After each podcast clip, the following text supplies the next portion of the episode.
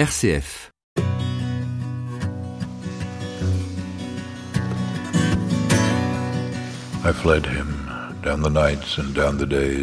Je le fuyais le long des nuits et le long des jours. Je le fuyais dessous les arceaux des années. Je le fuyais à travers le dédale de mon propre esprit, et dans la buée des larmes, et sous le flux du rire, je me cachais de lui. Dorothy Day est allongée au bord de la mer, quelque part sur les docks de Greenwich Village à New York. Il fait nuit, l'aube tarde à venir. Ses amis lui récitent ce poème de Francis Thompson, Le limier céleste, et l'esprit embrumé, elle perçoit ce limier qui la poursuit, ce Dieu qui un jour la rattrapera. Sharing soup with him. Dorothy Day, Je ne suis pas une sainte.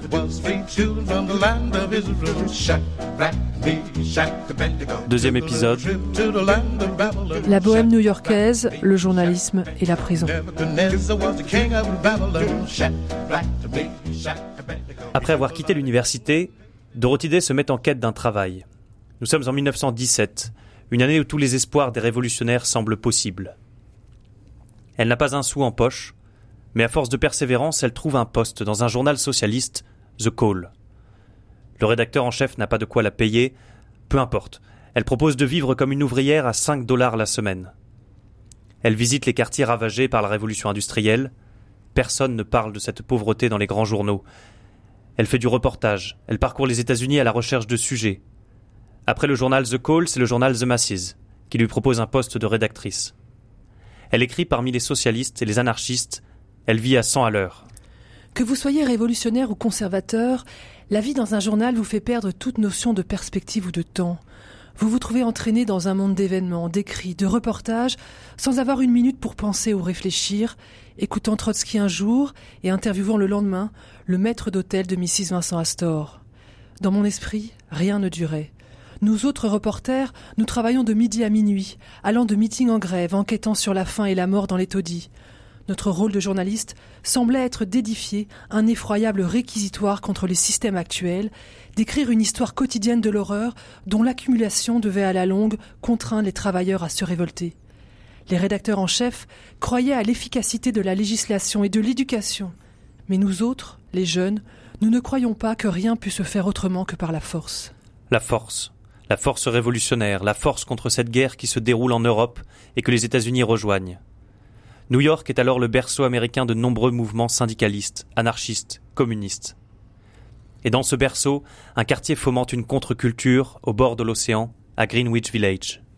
Le soir, une fois le travail terminé, Dorothy pousse la porte du Golden Swan Café. Le bar est embrumé. La prohibition n'est pas encore arrivée aux États-Unis, l'alcool coule à flot, on chante, on danse. Les écrivains de la Lost Generation, la génération perdue, viennent y consumer leurs vingt ans. Il y a là Dos Passos, Eugène O'Neill, Malcolm Colley. On y entend la voix puissante d'Ernest Hemingway. Tant d'auteurs qui fuiront l'Amérique durant les années 20 pour trouver refuge à Paris. En attendant, ils discutent. Et Dorothy boit leurs paroles. Elle prend des notes sur son carnet et elle rêve avec eux d'un grand roman qui attaquerait le mode de vie américain et donnerait à voir l'ennui de la jeunesse. Mais la jeunesse qui s'ennuie rêve fiévreusement à un nouveau monde. Le soir de la révolution bolchevique, sera un soir de fête à Greenwich Village. Nous allions nous asseoir tout au bout des jetés pour chanter des chants révolutionnaires. Nous voulions continuer à savourer notre jeunesse, ses luttes et ses joies. Dans notre ardeur révolutionnaire, nous nous sentions les amis du monde entier. Plus d'une fois, rentrant tard à la maison, il nous est arrivé de ramener des clochards ramassés sur les bancs des parcs, à qui nous donnions tous les lits disponibles de l'appartement, tandis que nous restions assis, à bavarder pendant toute la nuit. Et c'est durant ces soirées-là que l'écrivain Eugène O'Neill, athée convaincu, fait résonner dans la tête de Dorothy un poème d'amour divin, une quête inlassable d'un Dieu miséricordieux que les hommes fuient. Toujours d'une course sans hâte et d'un pas invariable, d'une vitesse assurée avec majestueuse instance, s'avancer les pieds acharnés. Et une voix plus forte qu'eux retentissait Rien ne t'abrite, toi qui ne veux pas m'abriter. Cette voix, Dorothy ne va pas tarder à l'entendre plus intensément. Un événement marquant va se dérouler pendant cette même année 1917. Dorothy est devenue une bonne amie d'une peintre, Peggy Baird. Peggy est très investie dans la lutte pour la libération sexuelle et pour les droits des femmes. Elle emmène donc Dorothy participer à une manifestation à Washington avec les suffragettes afin d'obtenir le droit de vote pour les femmes. Ce sera pour Dorothy la première manifestation d'une longue série et la première fois en prison aussi. En effet, les suffragettes sont toutes arrêtées et entassées dans des cellules. Le gouvernement voit d'un œil mauvais ces femmes qui veulent attirer l'attention sur elles alors que la guerre fait rage. En prison pour un mois, Dorothy et ses camarades entament une grève de la faim. Torture terrible où tout devient une souffrance. Les toasts chauds servis par les gardes, les bruits de pas dans le couloir, les rayons de soleil filtrant par la lucarne une heure par jour. Il faut tenir, pour la cause. Je perdis toute perception de ma propre identité. Je méditais sur la désolation de la pauvreté, de la misère, de la maladie et du péché. Que je serais libre après trente jours ne signifiait plus rien pour moi. Je ne serais plus jamais libre, plus jamais libre en sachant que derrière les barreaux, partout dans le monde, il y avait des femmes et des hommes, des jeunes filles et des jeunes hommes souffrant de l'emprisonnement, des punitions, de l'isolement et des épreuves pour des crimes dont nous étions tous coupables. La mère qui a tué son enfant, le drogué. Où était le fou Où était le saint d'esprit L'esprit égaré, la raison émiettée. Dorothy demande alors une Bible, le seul livre proposé en prison, et trouve ainsi le réconfort en lisant ces versets. Mon cœur était rempli de joie et de reconnaissance envers les psaumes. L'homme qui avait chanté ces chansons connaissait la tristesse et espérait la joie. Fais changer le cours de notre captivité, Seigneur, comme un ruisseau vers le sud. Dorothy revient à Dieu dans la tristesse et la solitude. Mais elle lutte encore pour ne pas tomber dans la religion, la religion qui endort.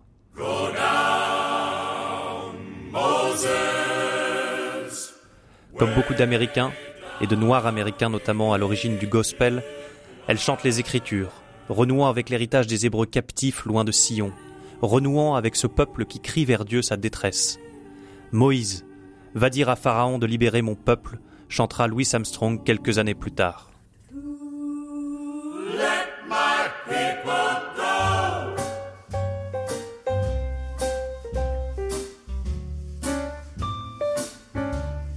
Now when Israel was in Egypt land, let my people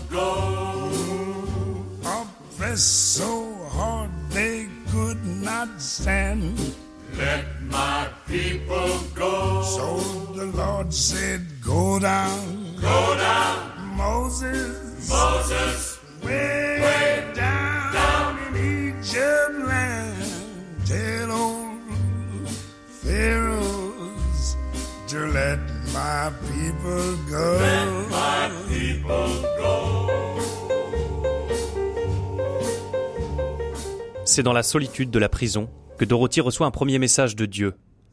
Elle sent la présence de son amour, mais elle ne veut pas encore se jeter dans ses bras, car d'autres bras lui semblent alors plus attirants.